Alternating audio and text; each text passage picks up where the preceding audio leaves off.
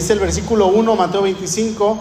Entonces, perdón, entonces el reino de los cielos será semejante a diez vírgenes que tomando sus lámparas salieron a recibir al esposo.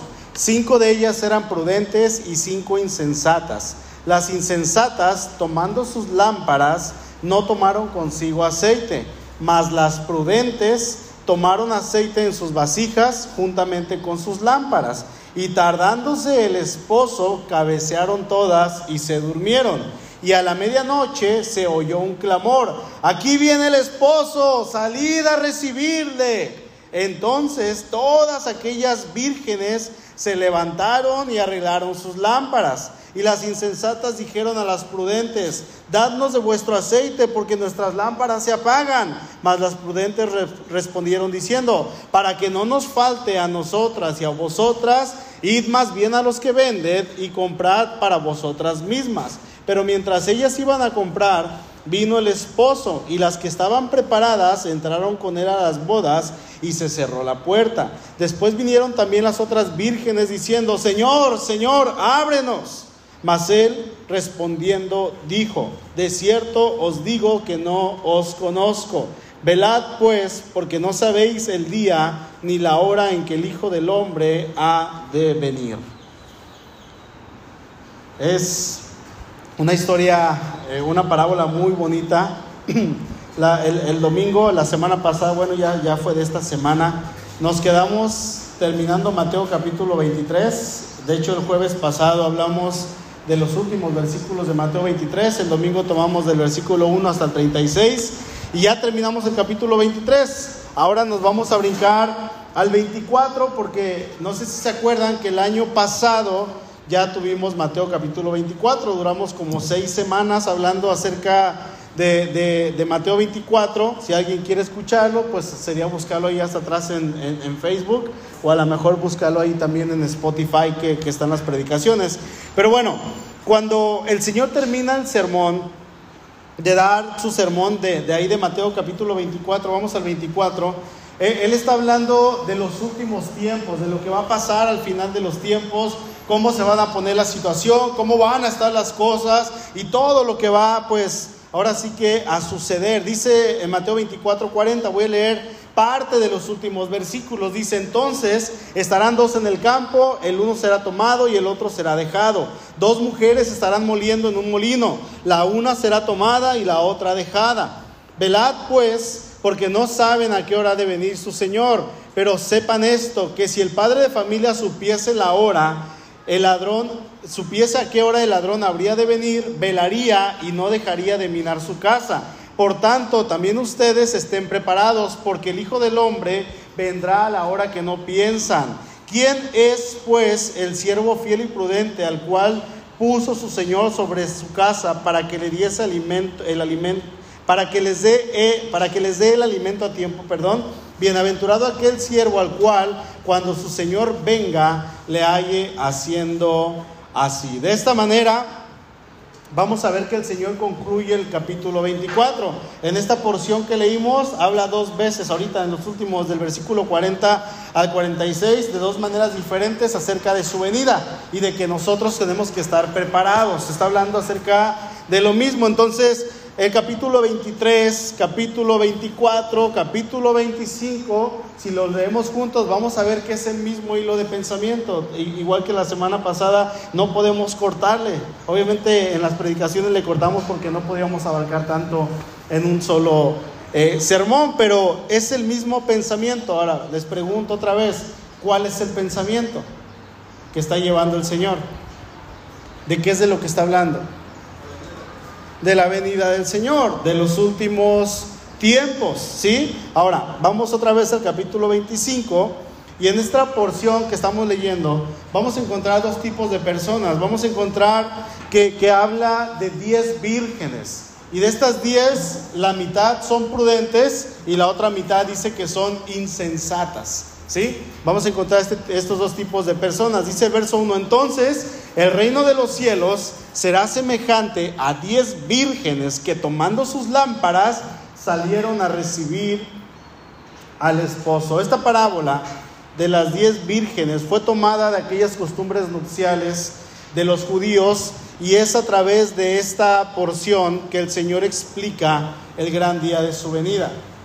Eh, tiene que ver más que nada con una incógnita, ¿cuándo va a venir? ¿Cuándo es cuando el Señor viene? ¿En qué momento? ¿A qué hora?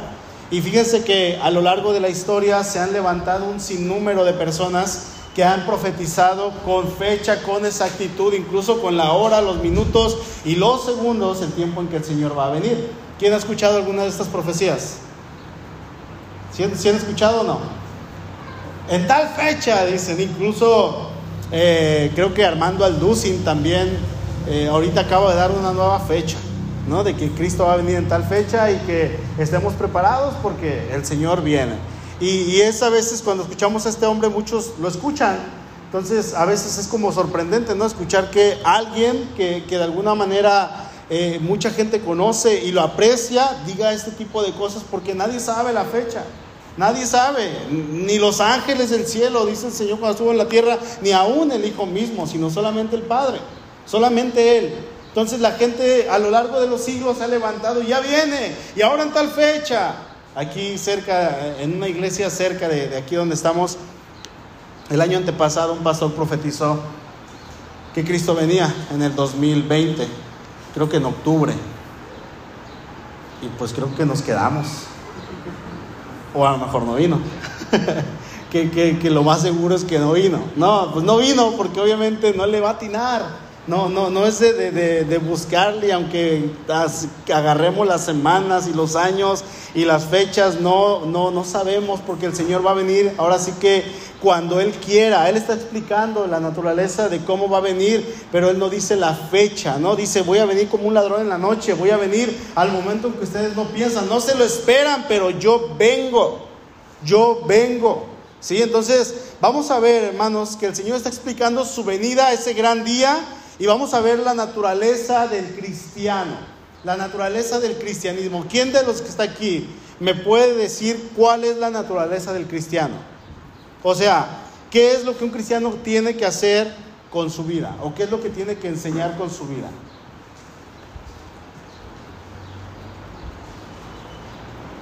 ¿Nadie?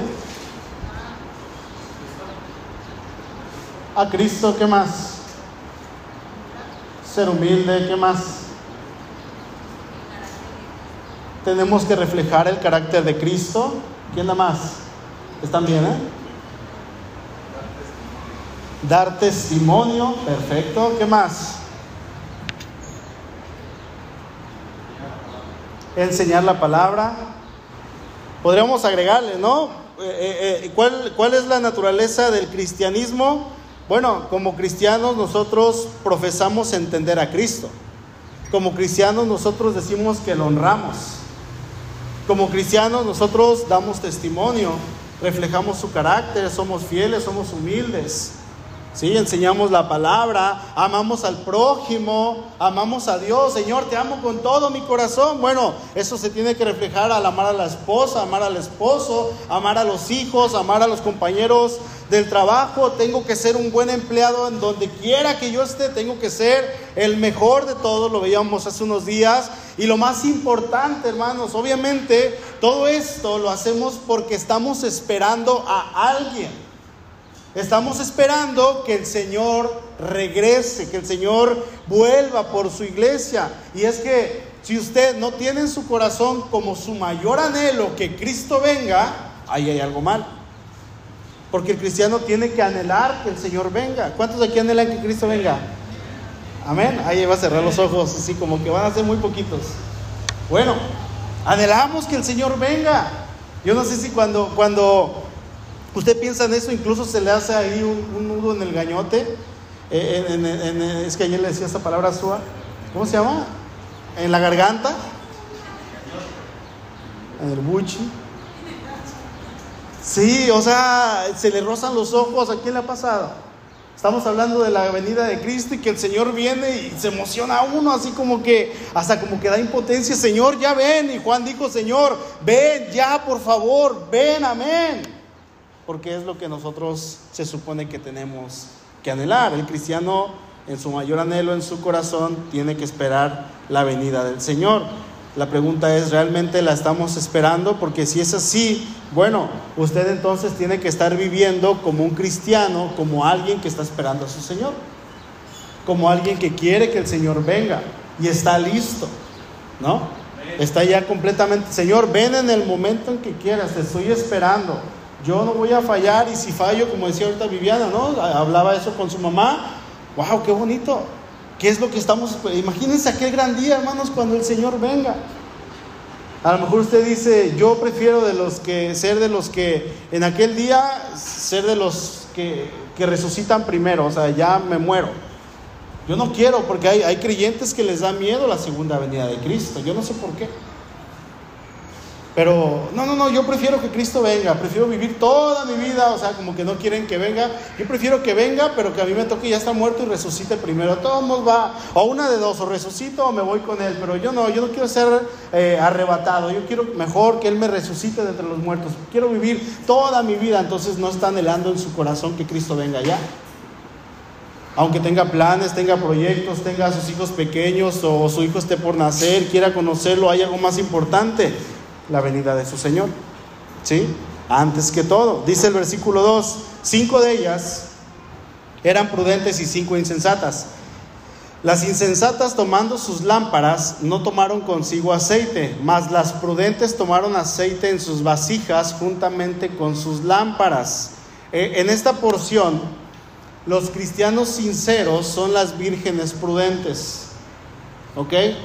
Si usted es un cristiano sincero, que ama al Señor, que le busca, que, se llega a caer, pero inmediatamente se levanta, o que a lo mejor en algún momento usted eh, se avergonzó del Señor y después fue y le pidió perdón y ahora vive para el Señor. Bueno, usted es un cristiano prudente, usted está en estas cinco vírgenes que son las prudentes. Y los cristianos que no viven acorde a lo que, a lo que dicen pero no hacen, son las vírgenes necias, las insensatas. Y es que, hermanos, solamente hay dos lados. No hay un lado intermedio. O son verdaderamente sabios para vivir como a Dios le agrada o somos verdaderamente necios para vivir como a Dios le desagrada. Una de las dos, no hay un punto intermedio, no, tenemos que ver porque el cristiano, el cristiano que sabe que tiene que vivir para su Señor es porque sabe que tiene que ver con asuntos del alma, con asuntos de la eternidad, asuntos que tienen que ver con su integridad eh, espiritual, ¿sí? Muchos cristianos tienen una lámpara de profesión en sus manos, pero sus vidas por dentro son huecas. Sus vidas por dentro no demuestran, en sus corazones no tienen el conocimiento ni un valor para decir yo soy hijo de Dios. Y es que cuando nosotros ya tenemos el conocimiento y lo queremos agarrar y lo vivimos y lo queremos practicar, bueno, debemos entender que ese conocimiento de Dios nos va a llevar y nos va a ayudar a salir de las pruebas, nos va a ayudar a salir de las tribulaciones, del dolor. Pero cuando no estamos agarrados del Señor y solamente tenemos nuestra lámpara aquí, profesamos por fuera ser cristianos, estamos siendo como los fariseos. Hipócrita, le dijo el Señor, limpia el vaso por dentro primero y luego todo lo demás va a ser limpio. Limpia el plato por dentro y luego todo lo de afuera va a estar limpio también. Así andamos muchos. Muchos. Haciendo una profesión, pero viviendo vidas huecas en nuestros corazones. Y fíjense que los corazones de estos pseudo cristianos, ¿quién sabe qué es un pseudo cristiano? Un falso cristiano hay, hay este, pseudodoctores. ¿Han escuchado de esos? Que, que tienen sus clínicas, se escucha mucho en los cirujanos plásticos, que los artistas van a, a ciertas clínicas y resulta que es un pseudo cirujano, le faltó titularse o reprobó algunas materias, no sé, y ahí puso su clínica y al final la persona o se termina muriendo o termina con la cara toda deformada. ¿Por qué? Porque es un pseudo doctor, es un pseudo cirujano, es alguien falso que no ejerce lo que tiene real, lo que él está diciendo, sino que es una farsa completamente. Bueno, los pseudo cristianos, estos hombres o mujeres no han sido provistos de una disposición santa por el Espíritu de Dios que crea todo nuevo. Dice la palabra que si alguno está en Cristo, nueva criatura es, lo viejo pasó, todo es hecho nuevo. Somos nuevas criaturas en Cristo, vivimos para el Señor, por lo tanto queremos hacer su voluntad. Y al hacer su voluntad nosotros sabemos que estamos anhelando que Él venga. Estamos anhelando que Él regrese por nosotros y en ese esperar nosotros queremos encontrarnos en integridad porque sabemos que Él viene y yo no quiero que me encuentre mal, entonces voy a tratar de caminar en su voluntad. Amén. Entonces, el Señor nos está hablando de personas que parecen, pero no son. Porque dice que las insensatas y las sensatas, las prudentes, estaban juntas. Estaban ahí, eh, estaban revueltas y había unas que sí eran genuinas y otras que no. Están dentro de la iglesia, pero no han conocido al Señor. Me ha tocado platicar con algunos creyentes en algunas ocasiones o cristianos y les pregunto después de algún tiempo en la iglesia, dos, tres, cinco años o mucho tiempo de conocerlos, oye, ¿realmente tienes a Cristo en tu corazón? Y la respuesta de algunos es, la verdad no lo sé. No lo sé. Es que yo no sé por qué actúo así, de repente quiero pecar y quiero pecar más. No sé si tengo a Cristo en mi corazón. Y esto es una, una, alerta, ¿no? Porque estamos profesando algo que realmente no, no somos. Pero bueno, vamos a ver aquí qué tienen que ver las vírgenes en esta parábola. ¿Por, ¿Por, qué se menciona a las vírgenes? Bueno, hay quienes han llegado a pensar que estas vírgenes eran como un harén. Un harén que el novio tenía y que cuando él iba a entrar a sus bodas con su esposa, obviamente también iba a entrar las diez vírgenes, porque se habla así como que ellas entran con el, con el novio, ¿no? Entonces mucha gente piensa que ellas al entrar eran parte del matrimonio, o sea, se iba a casar con diez personas o con la novia más otras diez personas, diez vírgenes, porque eh, al parecer si lo leímos por fuera, si lo leemos por fuera va, a parecer que nos dice eso, pero realmente no nos habla de eso. Vamos a estudiar un poquito acerca de la cultura judía y de las bodas, que es de lo que está hablando aquí el Señor. Como vimos ahí en el capítulo 22, cuando el rey hace una boda para sus hijos, dice que su hijo se va a casar y dice que el rey agarra y se pone a invitar a todos sus invitados, ¿no? Dice, ya está lista la boda, vayan y digan a mis invitados que ya está todo preparado, ya maté a los animales, ya está la agüita de Jamaica, ya está el vino, ya está absolutamente todo. Mándenlos a traer ahora sí a los invitados. Y van los siervos y le, híjole, es que compré un terreno, tengo que ir a limpiarlo. Es que tengo que ir a preparar mi yunta de bueyes. Es que, y nadie va. Y dice el rey que se enoja mucho y manda a que vayan los siervos, inviten a todos, los que están en el camino, los que están tirados, los pobres, los mendigos, los mutilados, a todos invítenlos, dice. Entonces dice que se llena la boda, se llenan las bodas de, de invitados. Bueno, resulta que una boda, como lo vimos en el capítulo 22, era una gran ocasión, era un gran festejo. Cuando la novia y el novio se casaban, todo el pueblo salía a acompañar a la pareja su nuevo hogar. Imagínense, todo el pueblo se conocían. Los novios camino a casa se iban por el camino más largo para recibir todas las felicitaciones posibles. Por ejemplo, aquí sobre la Jaiba, antes cruzando, a, pegando en, en, la pared que está ahí en Palmarreal, antes había una puerta.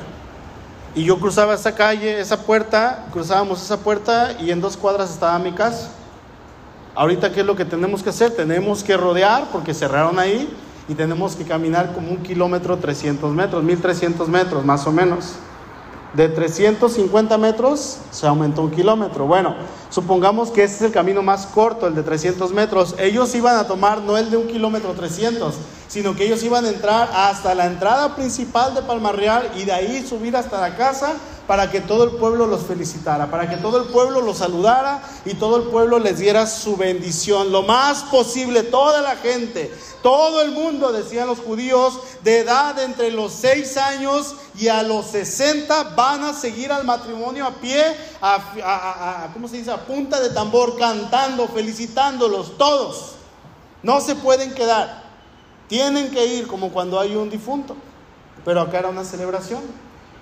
Ya ven que todos van detrás de la carroza, caminando en silencio, algo así, pero iban con fiesta, con el tambor, cantando, alabando, festejando. Fíjense, las bodas eran tan importantes que incluso los rabinos, ¿se acuerdan cuánto tiempo hemos hablado de los rabinos últimamente? Los rabinos decían estos hombres y decían, ok, aunque yo esté estudiando la ley, aunque yo esté interpretando la ley y esté leyéndola y esté haciendo mi sermón y esté preparando mi discurso, mi tema, mi predicación, dejen que pase el escandaloso. Aunque esté haciendo todo, dicen, decían ellos, es un motivo, una boda para suspender eso e irme tras los novios. O sea, se dan cuenta, e, ellos eran sumamente estrictos en su manera de pensar, de vivir, ni siquiera cuando iban en la calle podían platicar con su esposa, iban la esposa atrás y ellos caminando, tampoco con su mamá ni con su hermana, no podían hablar con nadie de, de mujeres, eran muy estrictos, cumplían la ley en todas sus formas posibles, pero una boda para ellos era tan importante como para no tomarla en cuenta. Yo voy a ir, no me importa lo que esté haciendo, yo voy a ir a la boda. Ahora, lo interesante de esta historia depende de una costumbre judía que es muy diferente de las nuestras. Cuando, cuando se casaba una pareja, la pareja no se iba de luna de miel, sino que se quedaba en casa durante una semana. Se iban a su casa y ahí estaban, abrían las puertas de par en par y las personas que quisieran ir a visitarlos los visitaban.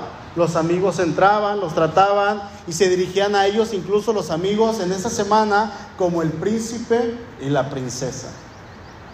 ¿Sí? Era, era un momento sumamente especial, era la semana más dichosa de la vida para una persona. Así es que a las celebraciones de estas bodas estaban invitados los amigos más íntimos. Así es que no fue solamente una ceremonia de un día, sino toda una semana de fiesta lo que estas vírgenes se perdieron por no estar preparadas. No solamente se perdieron la invitación, el, relato de cómo se lo perdieron está todo perfectamente de acuerdo a las costumbres de aquellos tiempos. Eh, hubo un doctor llamado el doctor Alexander Findlay. Este hombre cuenta lo que él mismo le tocó ver en Palestina. Dice este hombre, cuando estábamos acercándonos a la entrada de un pueblo de Galilea, escribe, dice él, vi a diez chicas, fíjense, vi a diez chicas alegremente vestidas y que iban tocando alguna clase de instrumentos musical, que venían bailando por la carretera delante de nuestro coche. Cuando pregunté qué estaban haciendo, el guía me dijo que iban a hacerle compañía a la novia hasta que llegara el novio. Pregunté si tendríamos ocasión de poder ver la boda, pero él movió negativamente la cabeza mientras decía, puede que sea esta noche la boda, puede que sea mañana por la noche o dentro de 15 días, eso nunca se sabe. Fíjense, ¿eh? Y entonces pasó a explicar que una de las mayores suertes que se podían tener en una boda de clase media en Palestina era encontrarse con el, con, el cortejo nupcial descansando, o sea, con los eh, novios y que el novio llegara inesperadamente, a veces en medio de la noche. Es verdad que la opinión pública espera que mande un mensajero por la calle gritando, atención, que ahí viene el novio pero eso puede suceder a cualquier hora. De modo que el cortejo nupcial tiene que estar preparado para salir a la calle a cualquier hora a recibir al novio cuando se le ocurra llegar. Nada que ver con nuestras bodas. Nada que ver con lo que nosotros hacemos. Y es que como el novio y la novia son los más importantes en una boda, en ese momento, el novio, por así decirlo, por costumbre, por tradición, se cotiza. ¿Sí? Se cotiza, no, no va a llegar a la hora que todo el mundo diga. Ahora, otro detalle importante es que a nadie se le permite estar en la calle esperando. ¿Sí se acuerdan cuando hablamos de las bodas? Que decía, mi hijo y fulana de tal se van a casar. Panchito y Marina se van a casar. ¿Cuándo? No sabemos, pero ya están comprometidos. Y se comenzaban a juntar borregos, chivas, para matarlos para la fecha. Y empezaban a juntar dinero y, empezaban a hacer toda clase de, preparativos. El preparativo podía durar, durar seis meses, un año, año y medio. Y de repente, en cualquier momento, ya se había hecho la invitación un año antes. Y de repente Johnny estaba trabajando y le decían los, los siervos del que se va a casar de Panchito, oye Johnny, ya se va a casar Panchito. ¿Cuándo? Hoy. ¿Hoy? Y ni tenía que irse rápido a cambiar, irse a la boda, porque si no iba, iba era una grosería. Entonces era algo sumamente importante, pero no se tenía la fecha. No se sabía cuándo, era el momento en que ya todo estuviera preparado, ahora sí, vamos a casarnos. Y la gente tenía que estar a la expectativa, podrían ser meses, podían ser semanas, podían ser a lo mejor un año, pero la gente tenía que estar a la expectativa. Entonces la gente ya tenía que estar preparada. No podía haber nadie en la calle en la noche con su lámpara sin aceite. Tenían que estar preparados todos específicamente las mujeres que iban a acompañar a la novia con lámparas preparadas para tener fuego durante toda la noche. Ahora, una vez que ha llegado el novio y se cierra la puerta, los que llegan tarde a la ceremonia ya no pueden entrar. Se cierra la puerta y los que llegaron tarde se quedan afuera. Así deberíamos hacer el domingo, ¿no? Cerramos la puerta con llave y ya nadie entra. ¿Se imaginan?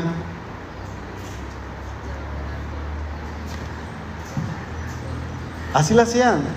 Se cierra, prohibido entrar. Podemos ver entonces que, este drama de esta parábola, el Señor Jesús representa o está explicando lo que era una boda exactamente de hace 20 siglos, de hace muchos años, pero que en Palestina se sigue llegando, llevando a cabo de la misma manera. Aquí tenemos, no, no tenemos una historia imaginaria, no. El, Señor está dando un gajo de la vida de, de, de, una boda aldeana ahí en Galilea o en Jerusalén, en Israel. Entonces, como tantas parábolas, esta parábola tiene un sentido inmediato y en primer lugar un sentido local para el pueblo que está ahí, ¿sí? y también obviamente tiene un sentido más amplio y universal. Entonces, teniendo en cuenta todo esto que hablamos de las bodas, vamos a leer desde el versículo 5 para poder entenderlo un poquito más. Dice, y tardándose el esposo, cabecearon todas y se durmieron. El esposo tardó, ¿por qué? ¿Qué, qué me dice? ¿Por qué tardó el esposo?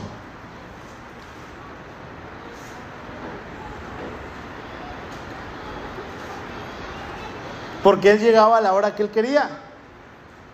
No a la hora que todos dijeran, a ver, ¿a qué hora llegan? a ver, cuando tú te cases, llega a la hora que tú quieras. Yo me estoy casando, es mi boda, yo voy a ir a la hora que yo quiera. Yo no sé qué hacían mientras esperaban, pero el, novio llegaba a la hora que él quería. Era su boda, era su evento, era su día.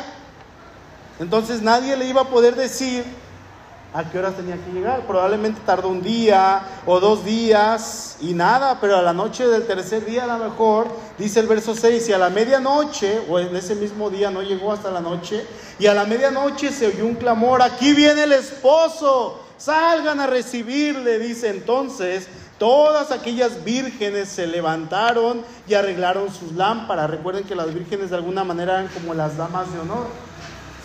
Se levantaron y arreglaron sus lámparas y las insensatas dijeron a las prudentes, dadnos de vuestro aceite porque nuestras lámparas se apagan. Mas las prudentes respondieron diciendo, para que no nos falte a nosotras y a vosotras, id más bien a los que venden y comprad para vosotras mismas.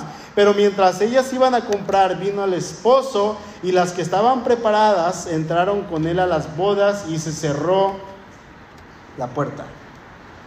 Quizá estas mujeres se confiaron porque vieron que el novio no llegaba y no llegaba. Quizá a lo mejor el primer día, el segundo día, el tercero y luego dijeron, ah, pues vamos mañana. Ya las llenamos dos veces. Si no vino, pues a lo mejor hoy tampoco viene, nos esperamos. Mañana vamos y compramos. Es más, compramos dos tambos para tener aquí listo.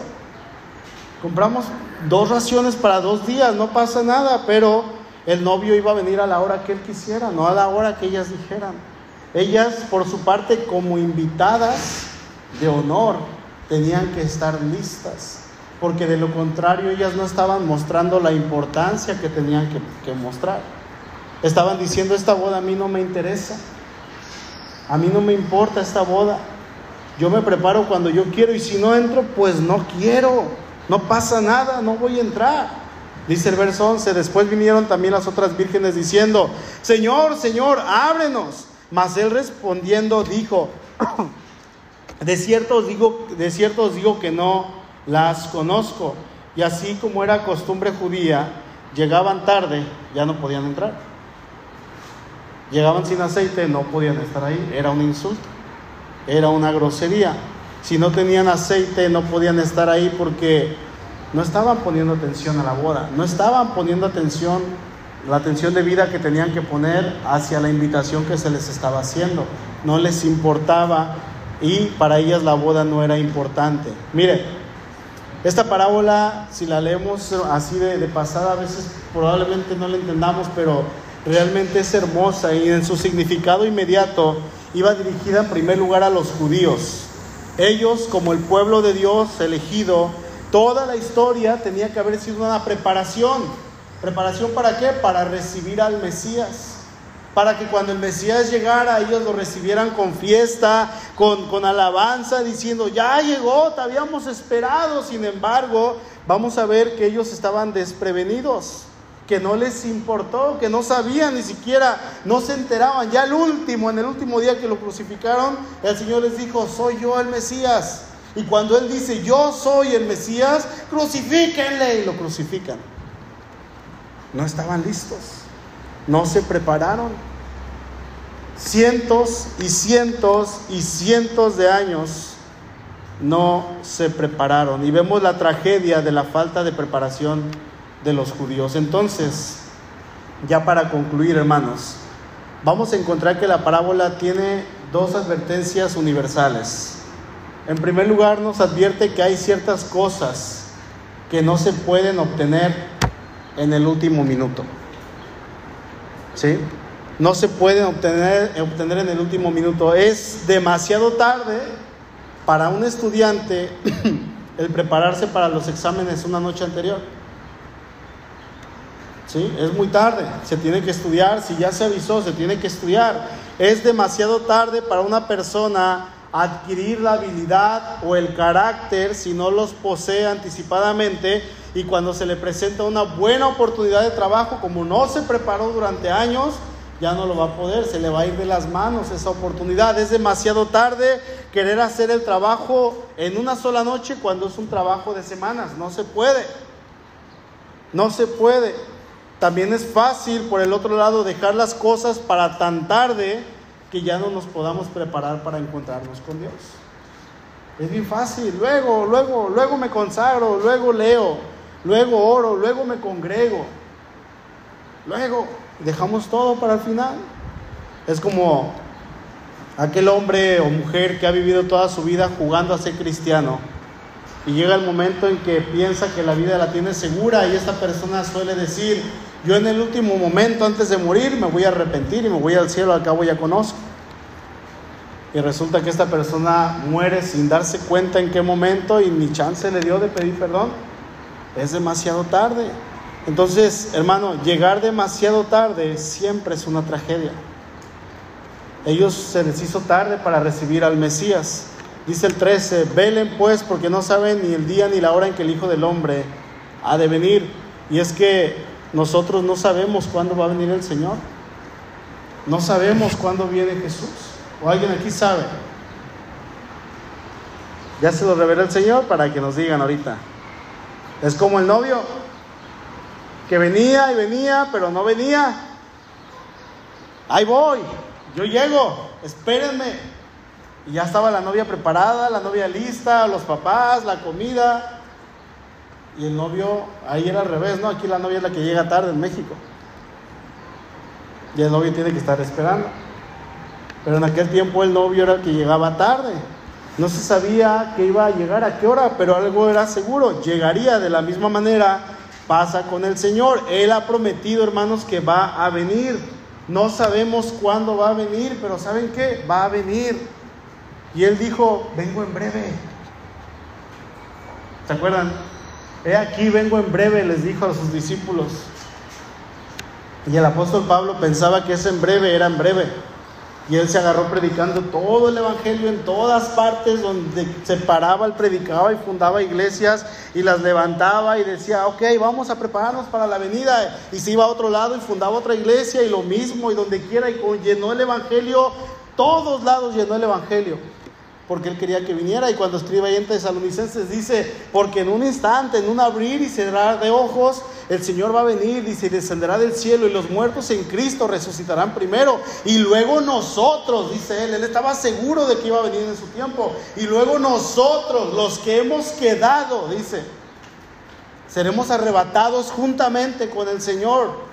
Lo recibiremos en el aire. Y, él, se contaba entre la, el arrebato. Porque decía, el Señor viene, yo ya llené del Evangelio en todas partes. Ese debe de ser nuestro pensamiento. Ahora, porque no vino en el tiempo de Pablo, ¿el Señor mintió? No. Él dijo, vengo en breve. Pero un día para el Señor es como mil años y mil años como un día. Él no se sujeta al tiempo, Él va a venir en el tiempo en que Él quiera, hermanos. Amén. Ahora, en segundo lugar, ya terminando, esta parábola nos advierte que hay ciertas cosas que no se pueden pedir prestadas. No se pueden pedir prestadas. A las chicas simples les resultó imposible conseguir aceite prestado. ¿Por qué? Porque no se prepararon y cuando descubren que les hace falta, ya era demasiado tarde. Ya no se podía, no se puede pedir prestado una relación con Dios. Sí, no se puede. Si Panchito tiene su relación, si Marina tiene su relación con Dios, oye, me la prestas poquito, no se puede aunque sean una sola carne. Tienen que tener la relación personal. Ahora, otra cosa, el aceite es un símbolo del Espíritu Santo. Entonces, no podemos pedirle del Espíritu Santo al otro hermano, oye, Johnny, ¿me lo prestas? No se puede. Si el Espíritu Santo vive en usted, vive en usted, hermano. Y usted tiene que desarrollar esa relación con el Señor, esa lectura, esa consagración, ¿sí? Ese congregarse, ese ser fiel al Señor. Señor, me caí, pero me levanto y vamos adelante y seguimos. No puedo pedir prestado una relación. No podemos estar viviendo siempre del prestado, del capital espiritual que otros han reunido. ¿Sí? Hay ciertas cosas que tenemos que adquirir por nosotros mismos porque no las pueden prestar otros hermanos. Yo no puedo prestarles mi relación con el Señor, ni ustedes a mí. Yo no puedo prestarles el Espíritu Santo, ni ustedes a mí. Amén. Y dice la palabra, sean llenos del Espíritu Santo. Y no dice, pídaselo prestado al hermano. O el que tiene llenura del Espíritu Santo tiene de más, pídale que le dé poquito al otro. No dice eso. Sean llenos del Espíritu Santo. Amén. Hermano, Cristo viene. Cristo viene y viene pronto. He aquí viene en breve. La pregunta es, ¿usted está esperando al novio? ¿Está esperando que venga o no? Amén. Vamos a orar, por favor.